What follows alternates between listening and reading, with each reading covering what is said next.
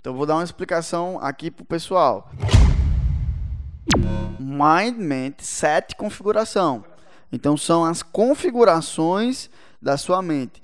E aí, meu amigo, quando você nasce, você tem determinadas configurações. Os seus pais vão colocando as configurações, os professores vão colocando as configurações. Só que nem sempre essas configurações são configurações corretas. Então, quando você entra no vale, provavelmente as suas configurações estão erradas.